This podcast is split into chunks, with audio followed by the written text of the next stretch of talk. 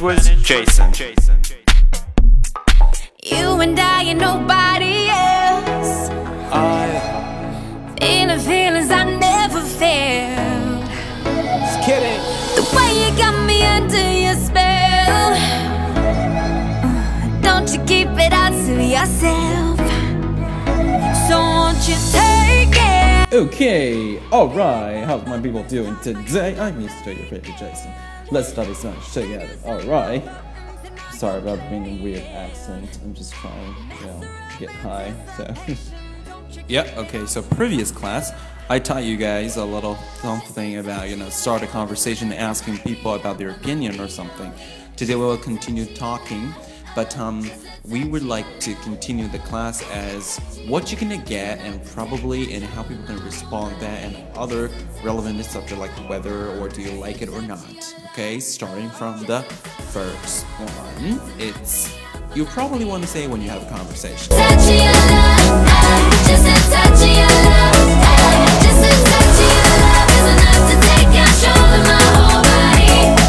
Okay, so phrases like you know when you when you're in Spain, you like to express when you have a conversation with others, you want them to uh, you know feel like that. You know, it's it's it's happening. It's you're enjoying this thing, the whole stuff. So probably you like to say which country is very beautiful. So just simply add Spain is very beautiful. So how am I gonna say that? Very good. So of course, you have to know how to pronounce the country first. In this case, Spain is España. España is muy bonita, right? Bonita is standing for beautiful. Spain is very beautiful. España is muy bonita. And I like Spain so much. Me gusta, right?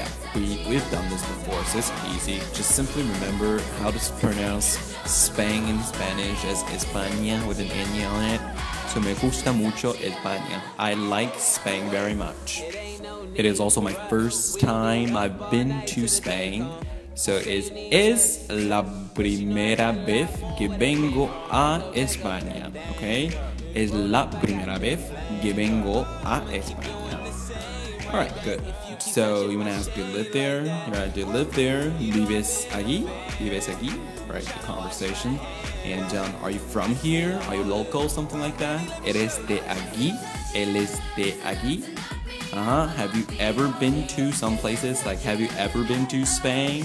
It's like, has estado alguna vez en España? Phrases like this, you could replace any name you wanted in the country places. So is have you ever been to Spain? Has estado alguna vez en España? Something like that, right? So same places like Madrid, Madrid, London, Londres, something like that. All right. Just a touch of your love.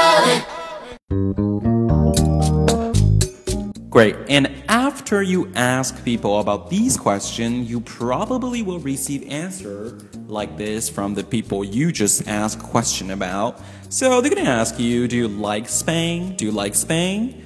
¿De gusta España? It's just the question for your answer for number two. It's like, I like Spain very much. Do you like Spain? ¿Te gusta España? ¿Te gusta España? Alright, very good.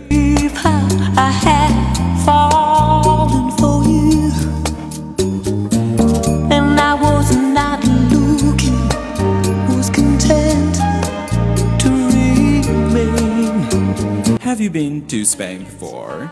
Question like that. I have been to Spain, or it is my first time I've been here, blah blah blah. Have you been to Spain before? ¿Has estado antes en España? Right? ¿Has estado antes en España? The same thing as the response would be en mi blah blah blah primera vez or I've been to here. Eh, He estado aquí. Okay, very good. Alright, keep going. So when are you here until? You know, people from local, they really like to answer questions like that. When are you here until, like when? Alright. ¿Hasta cuándo te quedas aquí? ¿Hasta cuándo te quedas aquí? Very good. Next one. That's the thing that people really like to say, but they didn't really mean it because it's absolutely not the truth. They would like to say, Your Spanish is very good. Which we both know it's not the truth if you actually, you know, just started talking and uh, you're trying to, you know, say the phrases that I taught you. Probably you really worked really hard. Thank you very much. But that is very nice of them. So just don't forget to say gracias, okay? Hablas muy bien español, alright? You speak very good Spanish. Hablas muy bien español. Leave it, you're a dream coming true. You know what they say, when you start a conversation, always like to talk about weather because it's always a good start of having conversation. And probably for someone who doesn't even know how to start a conversation, that is a good, good topic, okay? But not me, I don't really like talking about weather, but I'm gonna teach you anyway. So, it is a beautiful day. Hace un buen día, or hace un día precioso, alright? Hace un buen día precioso. Very good. Next one, you know, just trying to say what good weather it is. What fantastic weather. Que tiempo más bueno, right? Que tiempo más bueno. Attention, we both know that tiempo is time, but here it's like weather. All right, so so what fantastic weather is que tiempo más bueno, but don't pronounce as tiempo. That's not good, really. Don't let English accent fool you in its Spanish. Not pretty. Okay.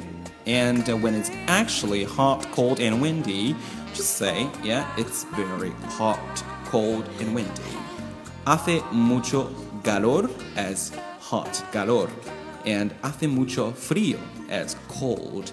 And hace mucho viento as windy. Okay? Hace mucho calor, hace mucho frío, hace mucho viento. Okay, very good.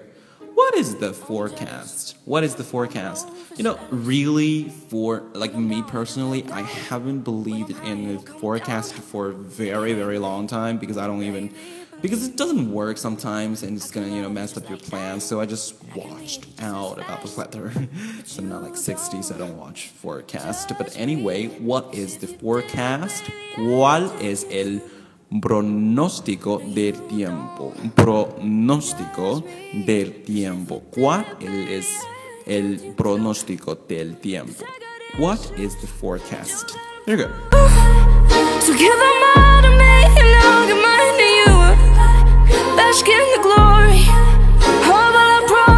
So it says it says it's raining, it's snowing, something like that, and um, it's está lloviendo. The original verb is llover. So it's está lloviendo, lloviendo, right? Snowing, the original verb is nevar. So it's está nevando, right? Nevando. It's está nevando. Very good. Okay, that is enough for the weather. Okay, here comes the last part of our class today is like or do not like. How to express something I like or I don't like. This is very important, right? Let's see. You don't judge me, cause you see it from the same point of view. Cause I got it. Very good. So to express something you like or you don't like, we've studied these phrases. It's very easy. Gusta, right? Me gusta, I like something, right? Me gusta. You like something, te gusta, right? Very good. So starting from something, let's just say examples so you could all remember something. I'm just gonna say one of each, okay? Me gusta la cerveza. Me gusta la cerveza. These are all my personal favorite choices. So I'm just gonna teach you. And this also sort of a someone else, someone else's personal favorite choices. I like beer, right? I like drinking beer probably. Me gusta la cerveza. Cerveza. All right, good. My favorite fruit in this whole world is strawberry. Probably watermelon and peach, but well, we'll just say strawberry. I like strawberries. Me gustan las fresas. Why is me gustan? Not gusta because you you know we describe strawberries. Not just one strawberries, right? Just some. There are a lot of strawberries. Right. Me gustan las fresas. Fresas. Very good. Also, something close to fresas is flowers. It's me gustan las flores. Flores. Very good. Me encanta I love something. That's not. It's a little bit different from I like something. Me encanta, me encanta the beach. Who doesn't like the beach? Please, okay. I love the beach. Me encanta la playa, okay. I like bananas. Me encantan los plátanos, right? Me encantan los plátanos. It's like I love bananas, bananas. But don't tell me why you like it. I don't want to hear about that. okay, keep going. I don't like something. I don't like. I don't like the rain.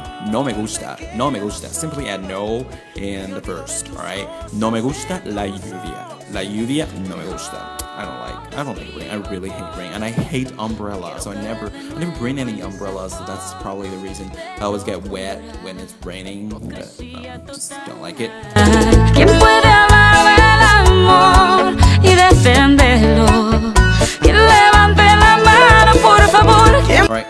Hate something. When I want to just say I hate something, right? I hate odio comer. But that's not true, you know. I really like food, and it's not true. And if I want to say, let's just say who I hate. I hate. I hate swimming, alright? Odio nadar. And it's also not true. I'm a really big fan of swimming. But anyway, odio, right? I hate something. Hate something or someone. Do you like something, right? ¿Te gusta, right? Do you like walking? ¿Te gusta caminar? Or do you like ice cream? And who doesn't, please? ¿Te gustan los helados? Los helados, ice creams, right? Do you like ice creams? ¿Te gustan los helados? Right? I like them, right? Answer that. Me gusta, right? And I like them. Me gusta. Very good. I don't like it or I don't like them.